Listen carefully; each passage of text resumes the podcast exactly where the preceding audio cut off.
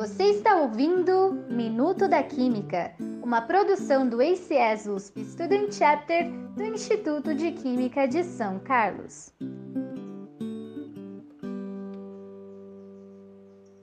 Olá! Hoje iremos falar sobre um tema pedido por vocês em nossas redes sociais.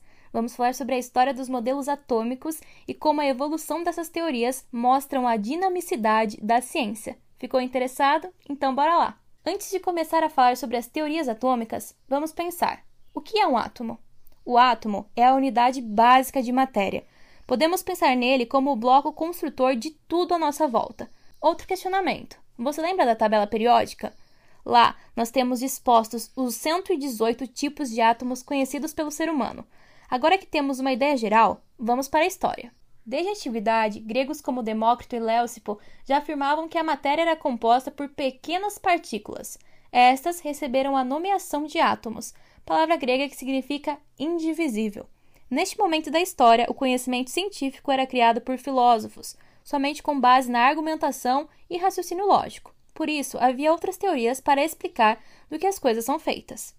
No início do século XVIII, a compreensão sobre como as coisas são constituídas foi retomada, agora com a perspectiva atual de se fazer ciência, ou seja, combinando o raciocínio lógico com alguma forma de comprovar essas ideias. Para explicar os resultados dos experimentos de outros cientistas, como Lavoisier, John Dalton formulou a primeira teoria atômica. Nela, o átomo era maciço e apresentava forma esférica, o que torna possível a analogia com uma bola de bilhar, Além disso, eram partículas indivisíveis e indestrutíveis, sendo elas a menor parte da matéria.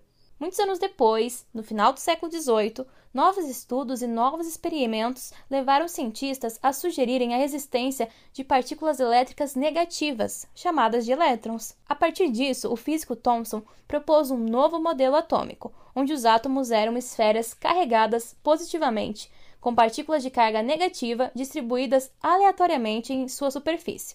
Este modelo ficou conhecido como pudim de passas, sendo as passas os elétrons imersos em uma massa positiva.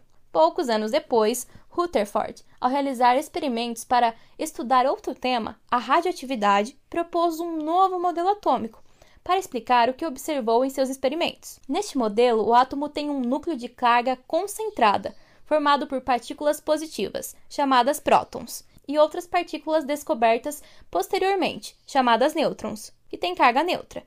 E no entorno do núcleo havia os elétrons, girando ao seu redor, se equiparando ao nosso sistema solar. Nesse sentido, o núcleo seria o Sol, e ao redor teríamos as partículas equiparadas aos planetas. Depois deste modelo atômico, vários cientistas seguiram e seguem estudando o átomo, propondo modificações para solucionar inconsistências do modelo anterior. Bohr mostrou que os elétrons se movem ao redor do núcleo atômico em órbitas circulares bem definidas. Com isso, foi possível explicar diversas características da matéria, como por exemplo a emissão de luz. Posteriormente, Schrödinger baseou-se nos estudos de outros cientistas sobre mecânica quântica e estabeleceu que não é possível determinar o trajeto dos elétrons em órbitas elípticas ou circulares, como propuseram Rutherford e Bohr.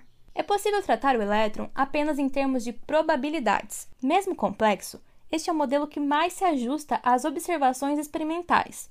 Por fim, creio que já podemos ter uma boa ideia de como as teorias atômicas evoluíram e em que ponto nos encontramos hoje. A história dos modelos atômicos nos dá um panorama incrível sobre o método científico.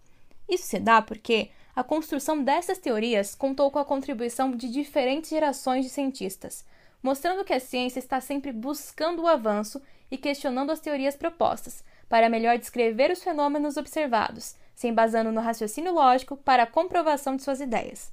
Atualmente, com a globalização, cooperações entre cientistas são cada vez mais indispensáveis, fazendo com que novas teorias surjam cada vez mais rápido. E aí, aprendeu um pouco mais sobre a evolução do conhecimento científico e dos modelos atômicos? Espero que tenha gostado. Fiquem atentos às pesquisas feitas em nosso instituto e não percam o nosso próximo programa. Até mais, pessoal! Este episódio foi escrito por José Roberto Granado Neto, revisado por Ana Cláudia Cassibumer e gravado por Giovanna Campos Esquevinato.